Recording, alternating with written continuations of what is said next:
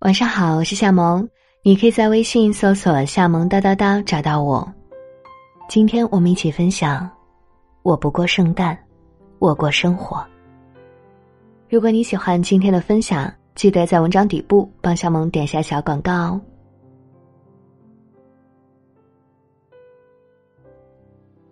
去年年底，我独自一人在巴黎，我的朋友。在巴黎做服装裁缝的越南女生雪美，邀我去她家过圣诞。雪美六年前嫁给一位法国男人，两人的混血宝宝今年四岁。她与老公攒了许久的钱，终于赶在圣诞前夕搬进了贷款买的位于巴黎郊区的小房。雪美的新家是一栋用石头砌成的二层小楼，地处偏僻。外观看上去旧旧的，已有一定的岁月。还未踏进房门，我就感受到了男女主人对这栋小房子的珍惜与善待。前庭是个打理布置的很漂亮的小院子，有修剪过的绿植作为围栏，有鹅黄色的藤椅和小桌子，和复古精致的电器灯。小院子的绿树上挂满了缀着小星星和小袜子的彩灯，在傍晚寒冷灰暗的光线里温暖的闪烁着，充满了圣诞的味道。门前有块平地，铺满了整齐漂亮的鹅卵石，每一块都晶莹剔透，石头铺在厚厚的沙子上，踩上去发出沙沙的声音，很舒服。打开门。浓浓的咖啡香气扑面而来，雪美和她的儿子 Vincent 在客厅等着我。房间干净整洁，绽放着圣诞独特的温暖。雪美用绿色植物装饰了整个客厅，胡寄生、常春藤、冬青，陪衬着红色的彩带和气球。壁炉中火焰噼啪燃烧。一棵银光素裹的圣诞树缀满了各种装饰品，彩灯、铃铛、风车，五颜六色的独角兽玩偶、麋鹿、星星，还有会眨眼睛和做鬼脸的天使。雪美笑着说：“这是我跟儿子第一次共同装饰的圣诞树，我们弄了整整一天，他可高兴坏了。”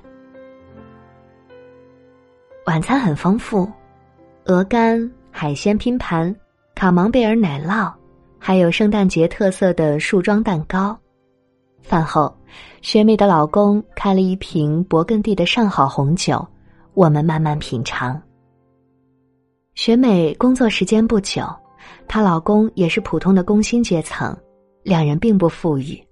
这顿饭几乎是他们一年里吃的最好的一餐，他们能邀请我，让我十分感激。在餐桌上，雪美对我说：“他们刚买这栋老房子的时候，里面破旧不堪，根本没法住人。她与老公花了整整两年时间才整修成现在的样子。这里的每一片墙纸、每一块地砖，都是他们亲手贴上去的。”雪美老公的爸妈住在位于海边的昂蒂布，每次随老公回他父母家时，他们都要去海边。挑选一些漂亮的鹅卵石带回来，铺至门口的那片地面。不知不觉到了晚上九点，雪美夫妇打发儿子 Vincent 去楼上的卧室睡觉。Vincent 用忽闪忽闪的蓝眼睛望着妈妈，天真的问：“今晚会有圣诞老人来给我送礼物吗？”雪美笑着吻了儿子的额头，对他说：“当然会呀。”现在圣诞老公公还在格陵兰岛，一会儿就应该坐着驯鹿马车来我们家了。温茜满意的上楼洗漱了。约莫过了十点，雪美与老公两人蹑手蹑脚的上楼，悄悄的进了儿子的房间，一个放哨，一个行动，把早就准备好的礼物轻轻的放在熟睡的儿子的床边。原来他们一早就跟儿子的幼儿园老师串通好，看到了儿子上课填写的圣诞心愿卡，并根据儿子的心愿买好了礼物。学梅的老公说：“小孩子在六岁之前的认知是具有泛灵性的，这个时候一定要让他们相信有一些神奇的超自然生命的存在，这样有助于培养他们的想象力和创造性。那天晚上，我们聊得很愉快。圣诞之后不久，我就回国了。时隔一年，那次圣诞晚餐带给我的温暖。依然久久的回荡在心里，挥之不去。我感受到的是大城市中的一对普普通通、并不富裕的夫妻，如何用自己的双手，在庸常平凡的生活中，创造出属于自己的梦想伊甸园。小王子中写道：“仪式感是经常被我们遗忘的事情。”它让某一天不同于其他的日子，让某一个时刻不同于其他的时刻。在法国人看来，圣诞节是一年中最有仪式感的日子。人们在这一天畅怀欢聚，吃大餐、聊天、喝酒、交换礼物。他们甚至在一个月前就要开始准备，挑选各种圣诞装饰品，布置屋子，制作圣诞树，采购食物和酒。不过，近来反对圣诞节的声音也慢慢升起。有些人认为，圣诞节只不过是资本主义的消费陷阱，充斥着金钱的铜臭。甚至有些保守的天主教徒把圣诞老人看作异端邪教的教主。国内各种抵制洋节的声音也是此起彼伏。然而，我觉得，除去这些意识形态的因素，我们需要圣诞节。因为在每一个寒冷肃杀的深冬，我们需要一些温暖心底的光芒，一些璀璨，一些充盈，一些梦幻的力量，来治愈和慰藉这一年来生活的奔波与疲乏。是一种提醒和暗示，仿佛在说：“不要再忙了，你可以停一停。”仪式感的精髓就是懂得停一下。我们不仅仅需要在节日之中停一下，我们更需要在生活狂飙突进的疯狂节奏中，时不时的停一下。所以，我们不妨用一两天的时间，像小孩子一样，躲进童话故事里，单纯的相信圣诞老人的存在，怀抱着生活会变得更好的笃定。有事可相信，有事可盼望，心就会变得洁净而敦厚，才能慢慢的找到灵魂的深邃与明净。我想，仪式感不仅仅是一种习惯，它甚至不是某个特定的节日。仪式感，是赋予我们生命重量的东西。我最喜欢的一个英语单词叫做 serendipity，它的意思是发现美好事物的能力。它时刻提醒我要经常进行自我练习，在自身中发掘与世界上的一切美好相遇的天赋和能力。亚里士多德的哲学思想非常强调一个词：发现。你发现什么，你的生活就会变成什么模样。日复一日机械运行着的日常会麻木你的神经，所以你必须留意去感受周遭每一样事物。你要留心寻找令你喜悦的东西，你要注意倾听让你喜爱的声音。吃东西时，你要细细品尝食物的真味。经过绿植或花丛时，你要感受到它们的湿润香气。你要伸出无数触角。去感受窗外的季节变换，大自然的鸟语虫鸣，像一个小孩子一样，对各种美好新鲜的事物怀抱深深的惊叹与好奇。三岛由纪夫说：“为使人生幸福，就要热爱日常琐事。云的光彩，竹的摇曳，雀群的鸣声，行人的脸孔。”需从所有日常琐事中体味无上的甘露。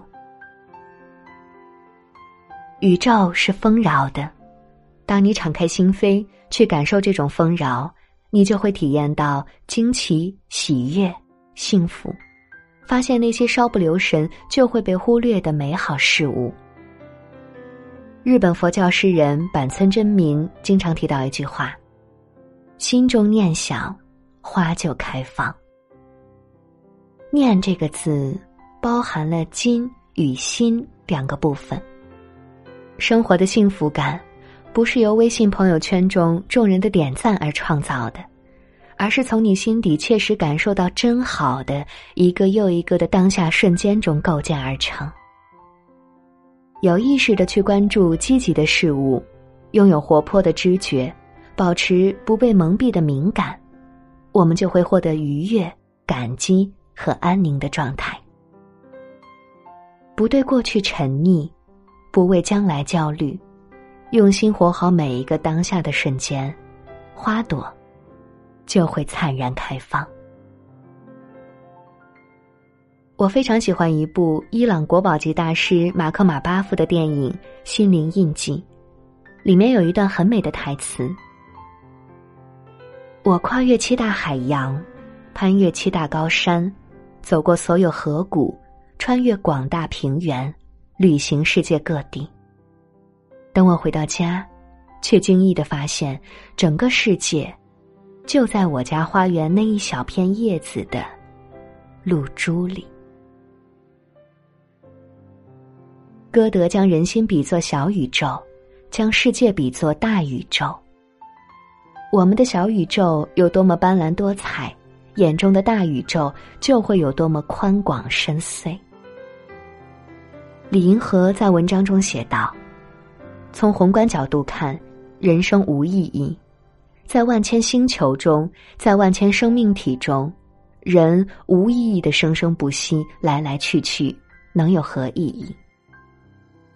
但是，从微观角度看，人可以为自己的人生赋予某种意义。”我们唯一的出路是从微观角度、从个体角度、从主观上为自己渺小的人生赋予个人的意义。王小波在一九七八年给李银河的情书中写道：“我们生活的支点是什么？就是我们自己。我们要有一个绝对美好的、不同凡响的生活，一个绝对美好的、不同凡响的意义。”唯有一个自己，又只有一次生命，一定要抓住每个机会，好好的活着。仔细想想，近十年来，每次的圣诞节我都不会错过，提前把屋子装饰的充满节日气氛，约朋友来家里聚会，亲自下厨做饭，大家一起喝酒庆祝，交换礼物，聊聊对这一年的总结，以及新年的期待和梦想。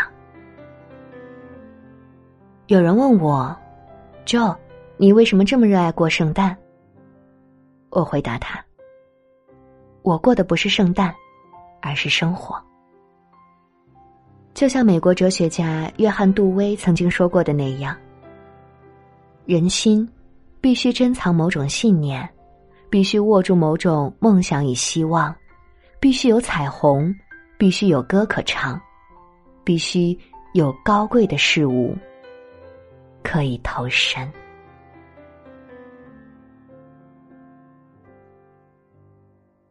好啦，今天就到这里，又是一年圣诞节，希望在这个寒冬，有一抹冬日暖阳，有我们的文章，我的声音，可以给你带来一份温暖。我是夏萌，我们下期见。